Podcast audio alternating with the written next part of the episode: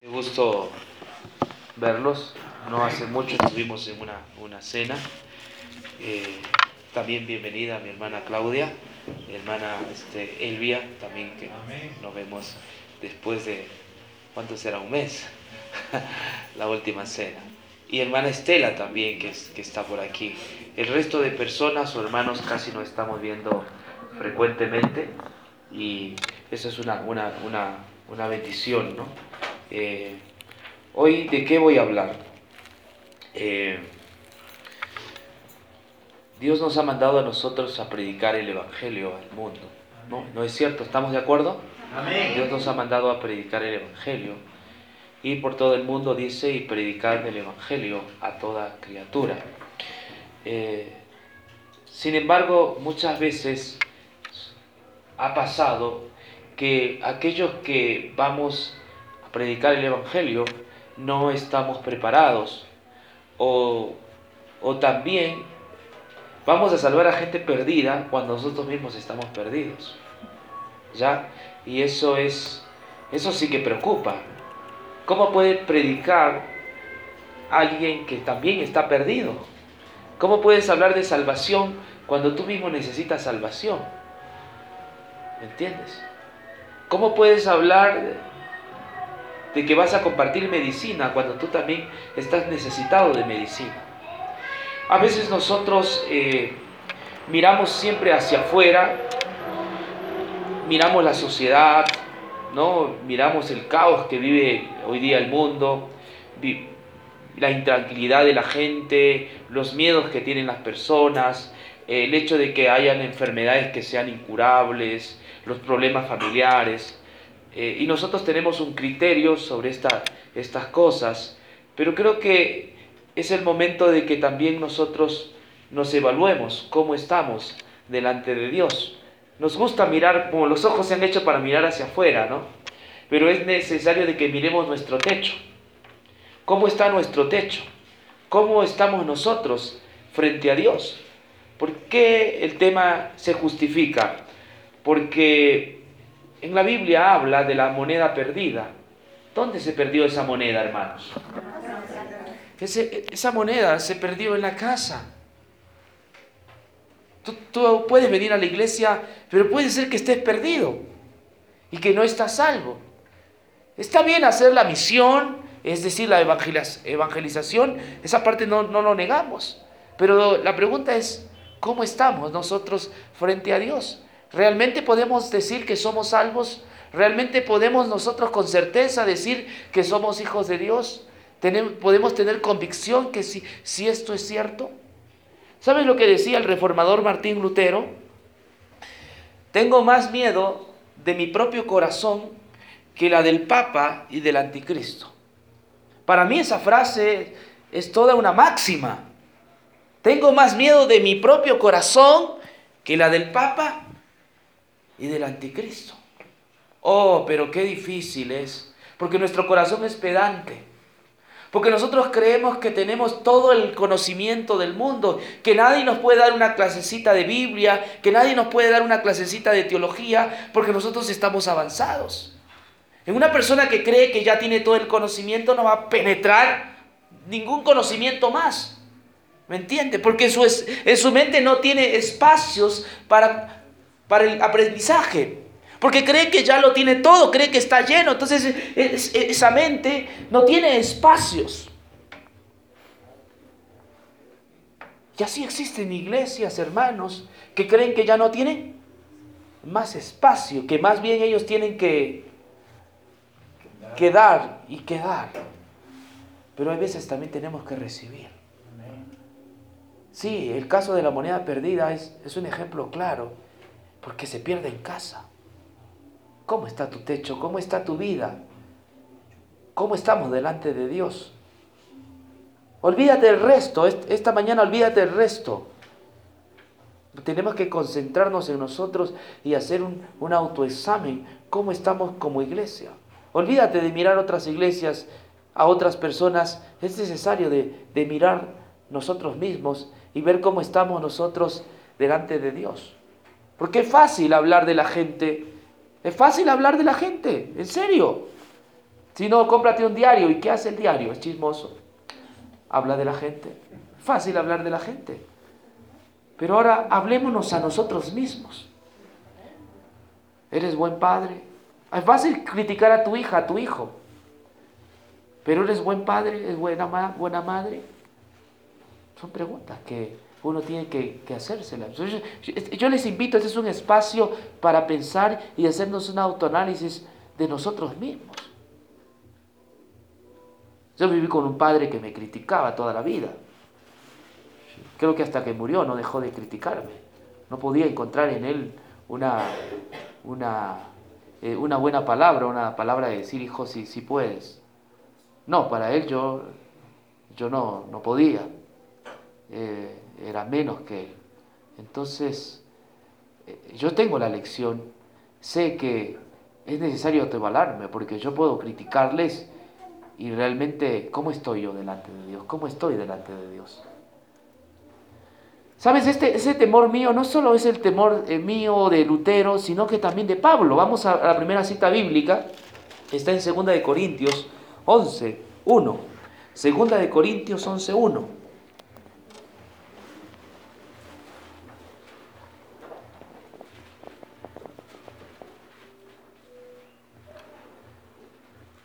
Dice así,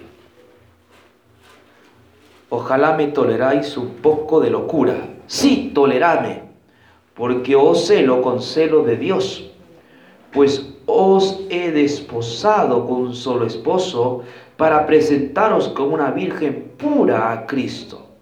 Pero temo que como la serpiente con su astucia engañó a Eva, vuestros sentidos sean de alguna manera extraviados de la sinceridad o de la sincera fidelidad de Cristo.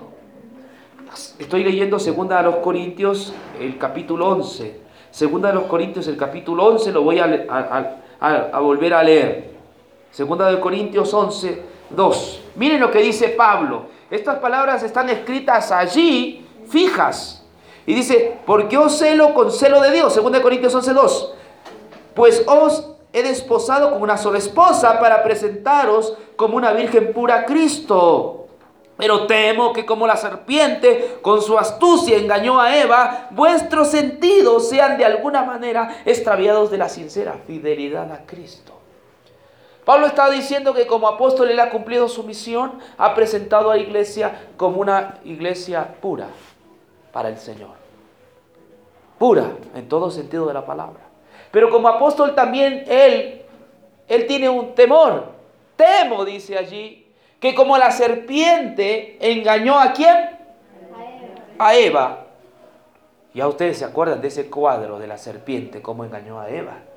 Eva también era pura, inocente. La pareja en el Edén eran puros y eran inocentes. Y ustedes saben también cómo fue tentado Eva. Y cuáles fueron las consecuencias de ese pecado. Él dice que él teme que también la iglesia sea que engañada y sus sentidos sean extraviados de la fidelidad o sinceridad a Cristo. Entonces, retomando lo que mis palabras al comienzo, el tema se justifica.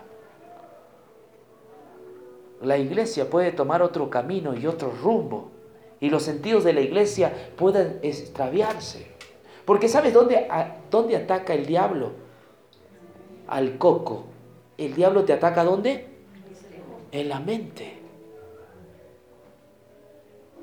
Sí, esto, esto de la mente es, es fundamental, no crean que no, porque habla de los sentidos, sean extraviados. Adolfo Hitler provocó la Segunda Guerra Mundial porque tenía algo donde? En la mente. ¿Eh? ¿Eh? la mente es, es, importante. Si tienes algo en la mente, eso hará, eso hará de ti lo que será después. La mente es importante. ¿Sí? Que eso que lo que tienes en la mente. ¿Sí?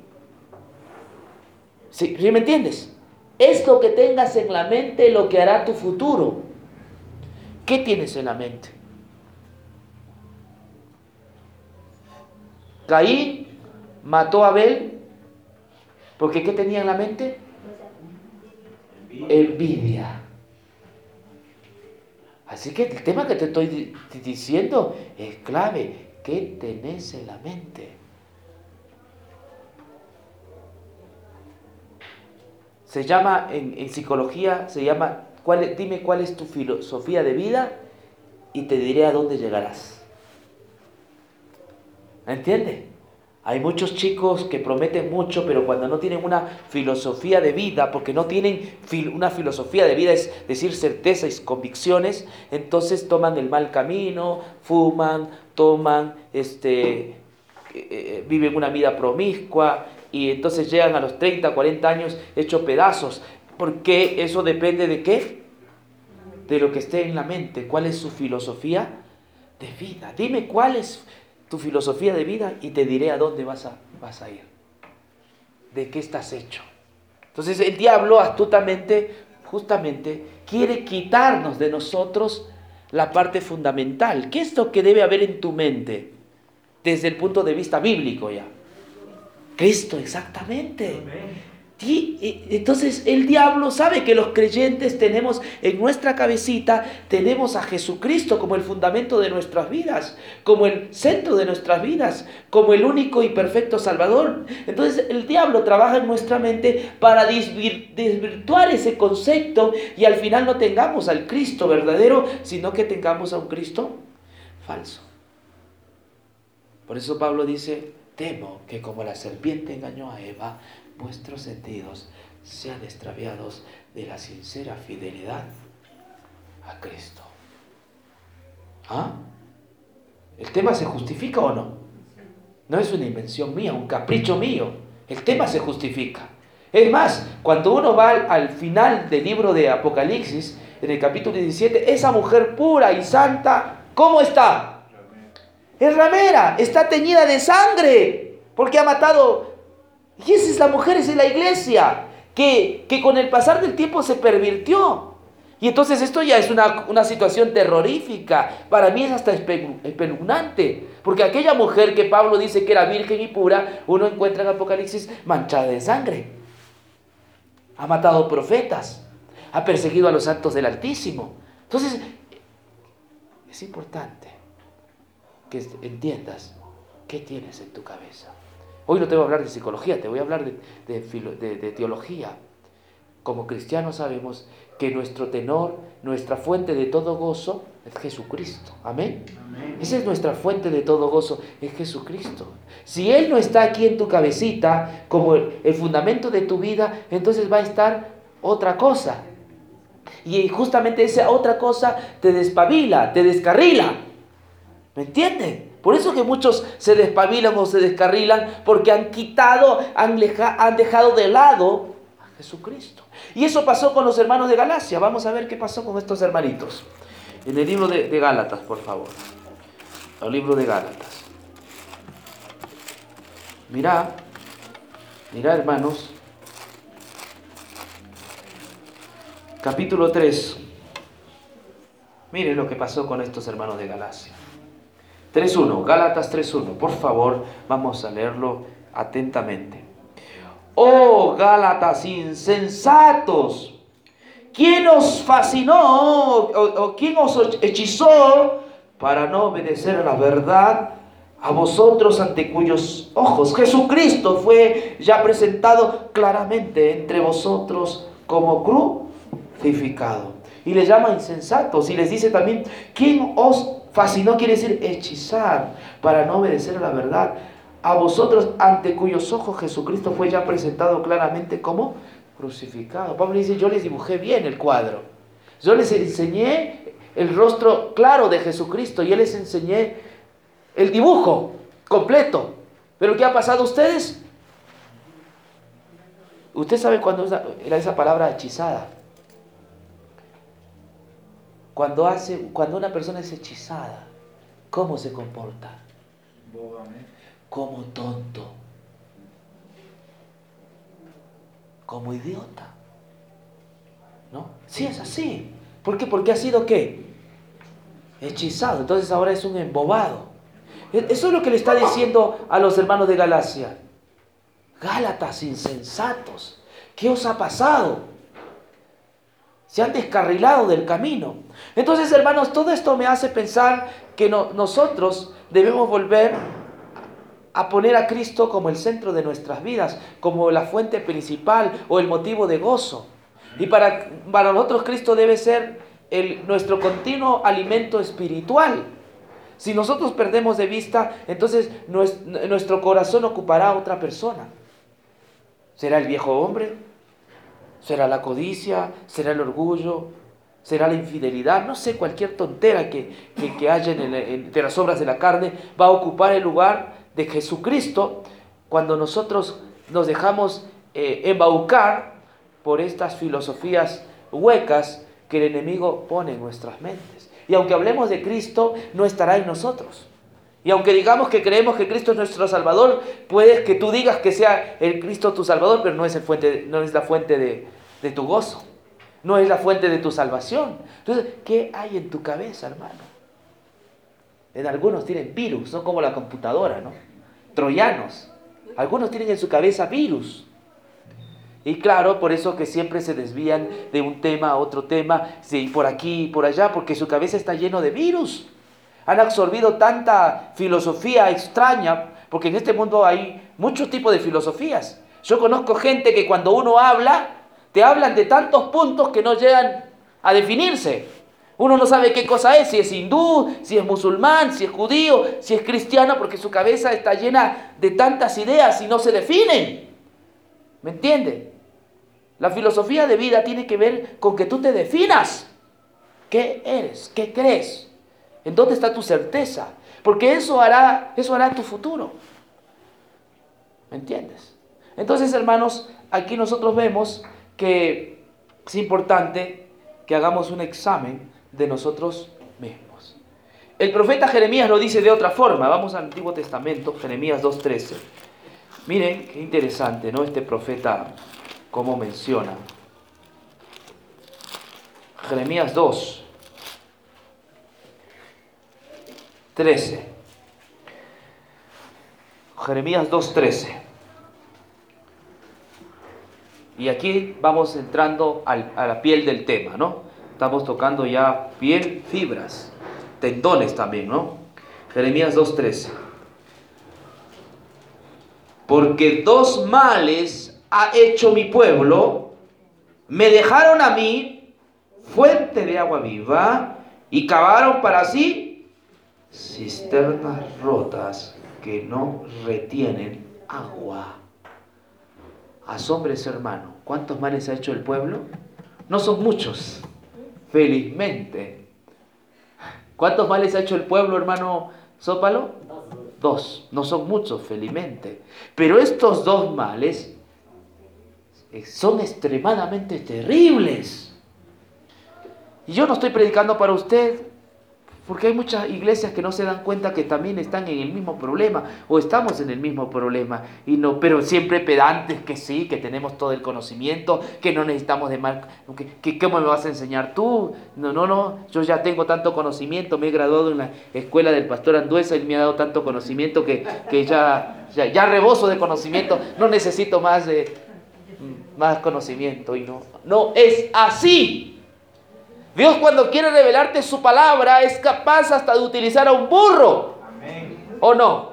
Sí, una vez utilizó un burro y, Dios cuando quiere revelarse se revela. Yo hace poco estuve en Riobamba y escuché al pastor este, Copa, el, un indígena, y Dios habló para mí por medio de la palabra de él. No crean que yo estoy en competencia con los pastores, no. Dios habló para mí a través de él y yo le escuché y, fui ministrado por, por su palabra. Porque todos tenemos que ser ministrados unos a otros. No sé si será humildad, pero es deseo. Mi, mente todavía está vacía. Es decir, tengo espacios en mi mente para aprender de Cristo. Amén. ¿Por qué? Porque la iglesia de Apocalipsis, la Odisea, esa iglesia ya no tiene espacios en su mente. ¿Qué dice esa iglesia? ¿Se acuerdan? Que de ninguna cosa tiene necesidad. No tiene espacios en su mente para recibir la palabra de Dios, porque no está dispuesta a recibir la palabra de Dios. No, ya sabemos más. ¿Qué más me va a enseñar? Me decía un hermano. Ya sabemos más.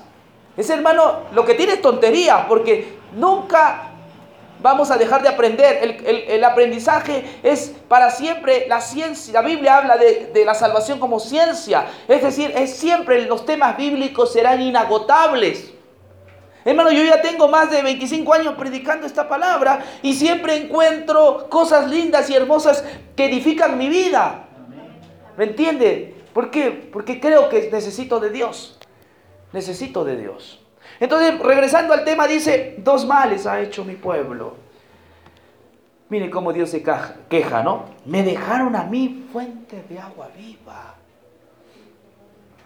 El primer pecado que nosotros vemos es dejar a la justicia, dejar a la santidad de Dios, es dejar de mirar a Jesús. Dos males ha hecho mi pueblo. Me dejaron a mí fuente de agua. Esta fuente de agua viva me recuerda a la mujer samaritana, ¿te acuerdas? Cuando se encontró este Jesús, le dijo, yo soy el agua, el que tomare de esta agua no tendrá Aquí está. Es un abandono desconsiderado de Jesucristo.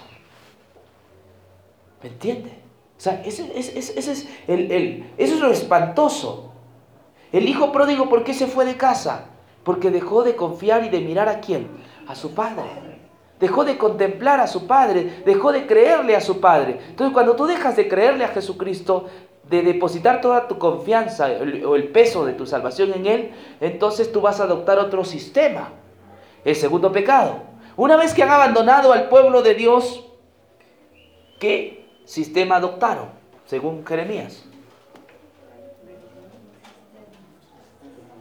Dice que ahora, porque necesitan agua y han, han fabricado sus propios sus fuentes de agua viva, pero Dios dice que son cisternas rotas que no retienen agua. Exacto. La mujer samaritana, si se hubiera quedado en el pozo de, Jacob, siempre, todos los medios días tenía que ir monótonamente a ese lugar. ¿Me entiende? ¿Por qué? Porque eso es, esa fuente es una cisterna rota que no retiene agua. Siempre estarás vacío. No llegará un momento que tengas felicidad, gozo, porque tú no estás dependiendo del Señor, tú estás dependiendo de, de, tu propia fuente. Y hay mucha gente hoy en día que no depende del Señor, se dirige de acuerdo a cómo le dicta su mente. Y ese es el fracaso de los cristianos. ¿Me entiende? Dirigirme conforme mi mente me diga y no conforme a lo que dice su palabra. Ahí hay una diferencia, ¿no? Entonces, este pecado de fuente de agua es el mismo pecado que cometieron los escribas fariseos. Vamos un ratito a Lucas, por favor, rápidamente, para ver. Lucas 18, 19. 18, 9. Miren este pecado. Ya, lo voy a leer despacio, ¿ya, iglesia?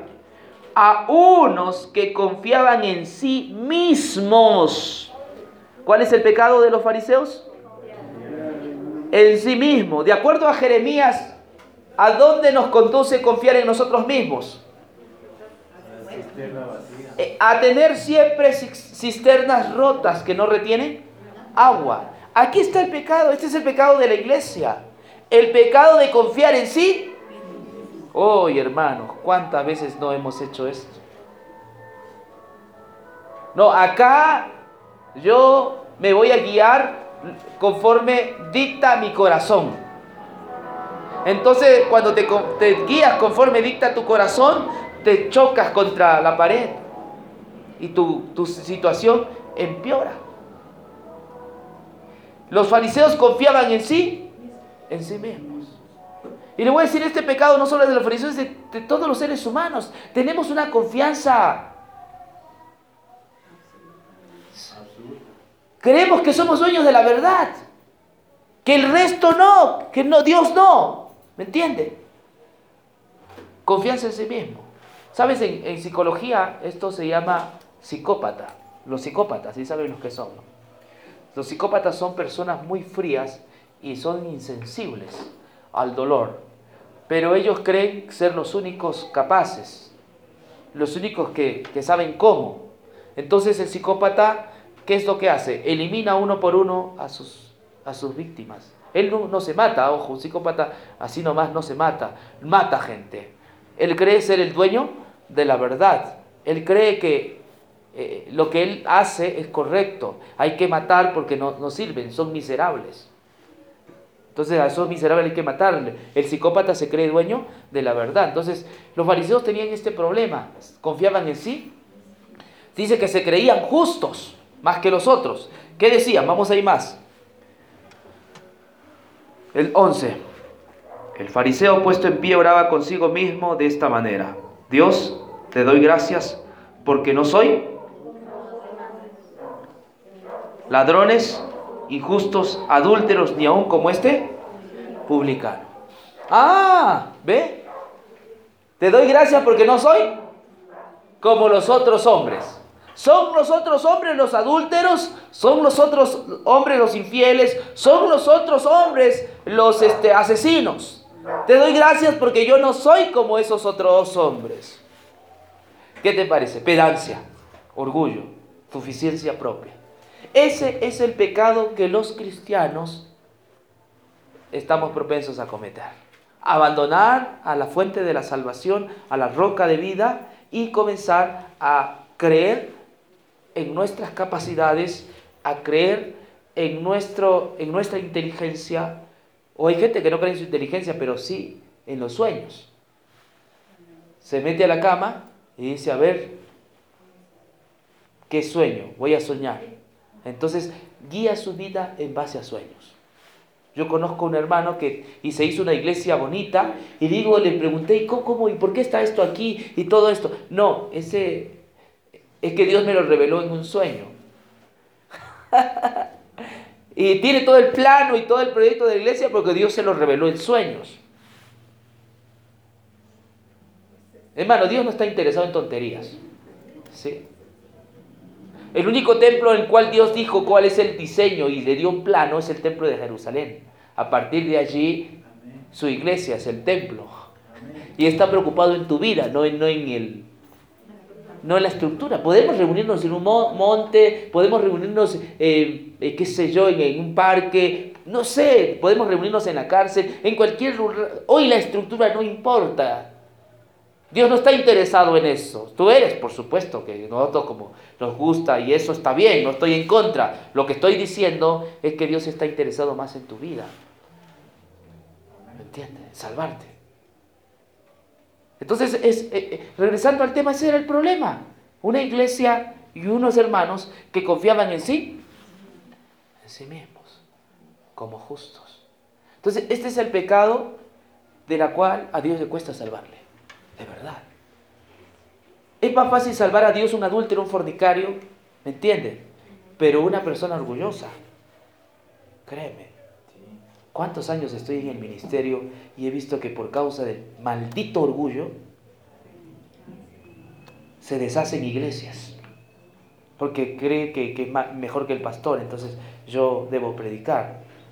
O hay matrimonios que también se deshacen por el maldito orgullo. Simplemente es así, por el maldito orgullo que tenemos. Entonces, yo no estoy ajeno a esto, a decirles que tengamos mucho cuidado de nosotros. Engañoso. Vamos a Jeremías, vamos a ver otra vez. Jeremías 17.9. ¿Qué dice Jeremías 17.9? Engañoso es el corazón más que todas las cosas y perverso. Entonces, ¿cómo puedes confiar en tus sueños? Si, dice que es engañoso. O sea, estamos hablando que nuestra misma persona nos engaña. Y no solo dice engañoso, que sino que también es perverso. Volviendo a la frase de Lutero, tengo más miedo de mi propio corazón que el anticristo o lo del Papa. Papa ego es el gran problema nuestro. Papa ego. El papá que está aquí.